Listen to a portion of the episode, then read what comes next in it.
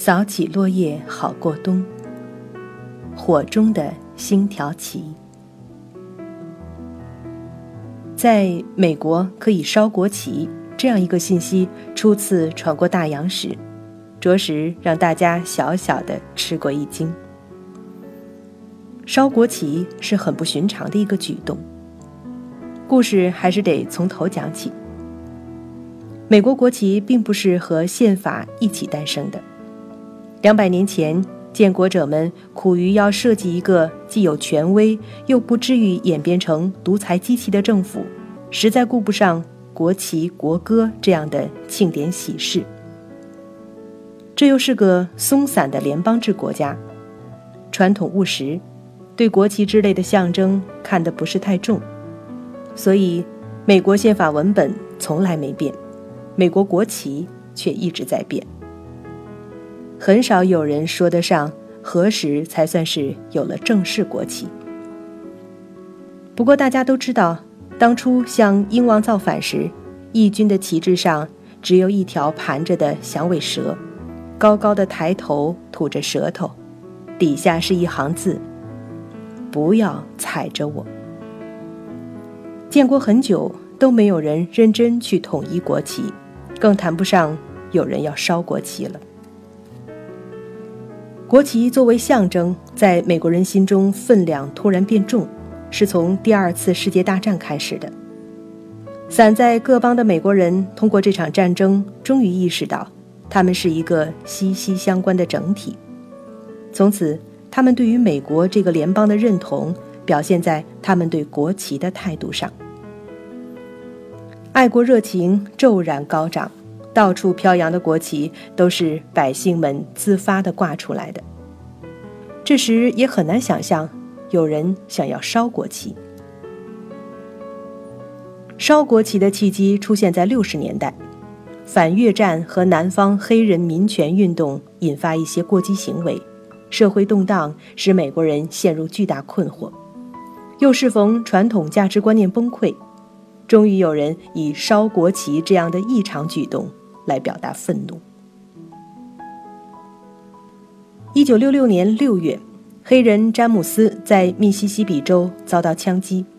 他是个名人，在南方种族隔离被打破时，他是第一个进入密西西比州立大学的黑人学生。这在该校所在的小镇上引发了导致两人死亡的一夜骚乱。事件震动世界的同时。詹姆斯的名字随之传遍各地。此后，他投身民权运动，深入南方深腹地。在南方变革的关口，某些闭塞的乡村中，一些三 K 的白人激进分子常常走向极端，诉诸暴力。因此，当时詹姆斯的活动是有危险的。总之，枪击事件发生了。六月六日。纽约市一个叫斯特利特的黑人听到詹姆斯受伤的消息，怒不可遏。尽管他知道美国是一个分权的国家，治安权归属地方，联邦无权扎手，联邦政府也无权派人像保镖一样对深入南方的民权工作者做跟随保护。但是斯特利特在盛怒之下，还是迁怒于联邦政府。作为一个美国公民，当然有权当众表达愤怒，只是他的表达方式有点出人意料。他是得过勋章的二战退伍军人，这批老兵直至今天还是美国最爱国的一群人。斯特利特的抽屉里也整整齐齐叠着一面国旗，每逢节日，他都在家门前悬挂。可是他今天取出国旗，走到门外，却一把抖开，点上火，然后扔在地上，并激动地向围观人群讲述自己的愤怒。结果被一名巡警逮捕。根据当时纽约的刑事法，亵渎国旗是违法的，于是斯特利特被地方法庭判定有罪。经上诉，案子一路走到联邦最高法院。在最高法院，被告律师提出，他的行动是一种纯粹的政治抗议，所以应该受到宪法第一修正案有关言论自由条款的保护。联邦最高法院主要是考察纽约州的反亵渎国旗法是否违宪。大法官们认为，该法禁止用言辞和动作来损毁、污蔑和践踏国旗，过于模糊。据此，人们可能仅仅因为言辞冒犯国旗而获罪，这就侵犯了言论自由。于是，一九六九年四月，最高法院以五比四推翻原判，该案。发回重审。这是美国第一个抵达联邦最高法院的烧国旗案子。显然，当时大法官们面对这个史无前例的案件，也在思考。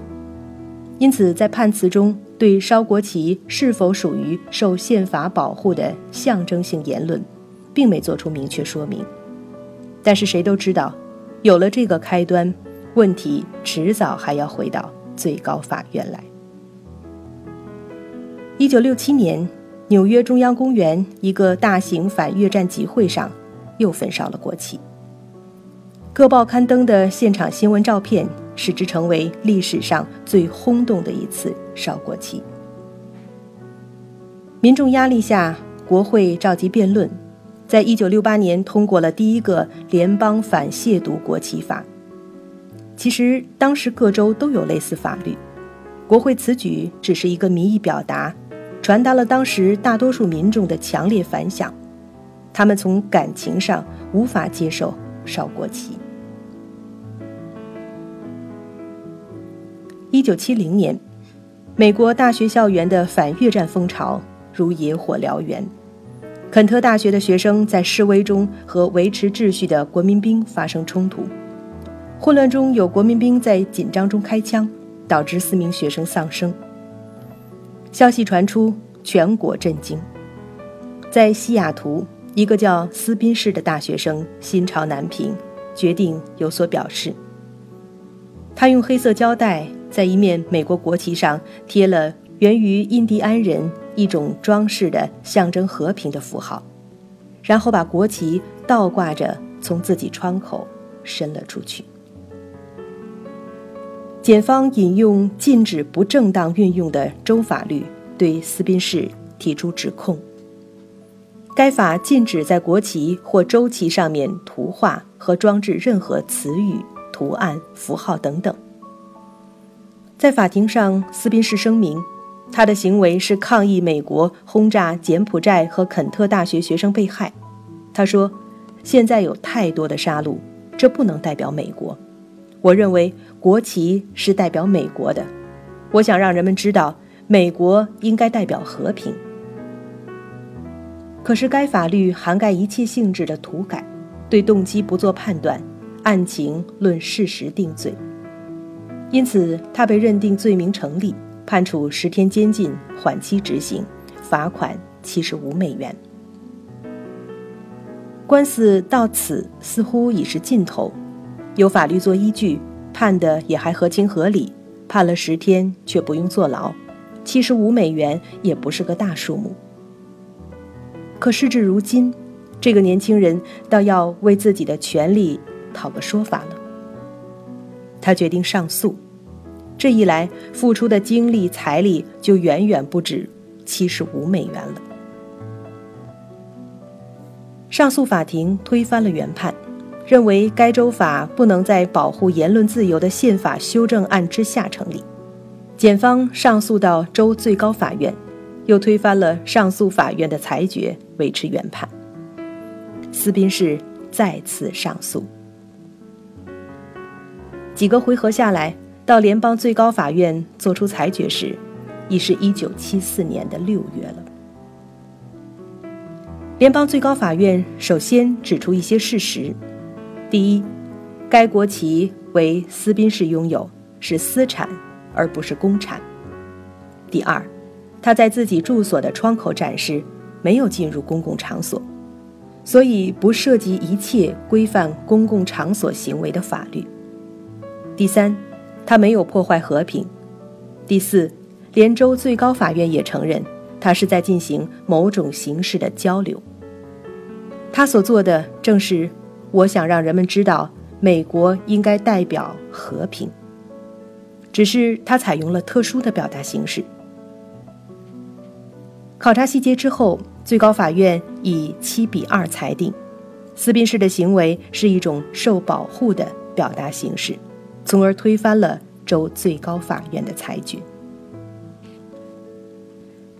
这些案情说大都不大，远没有电视里常看到的凶杀案那么性命攸关。被告就是输了。也没有什么严重后果，但是要说小，都不小。他们都经历漫长的法庭之路，登上了美国司法的最高殿堂。因为这些案子都事关原则，其裁决都将成为美国大小法庭以后的判案依据，成为社会游戏规则。大法官们对鸡毛小案所做的严肃到家的思考。正是法律制度不断建设和自我更新的过程，也是美国的立国理想在麻烦百出的世俗现实中体现出可操作性的过程。这些案子之所以引人注目，正因为美国人是普遍敬重国旗的。美国历史博物馆里有一面第一旗。是刚建国时由巴尔的摩的母女两人制作，被称作“老光荣”。它已在两百年的岁月中衰老。联邦政府决定用现代科技来拯救这面美国第一旗，估计要历时三年，花费一千八百万美元。老光荣被今天的美国人视为与《独立宣言》、宪法及权利法案。同等级的国宝。美国民众确实普遍喜爱国旗，和许多国家不同的是，星条旗显得平民化，还带些幽默，并不永远板着脸。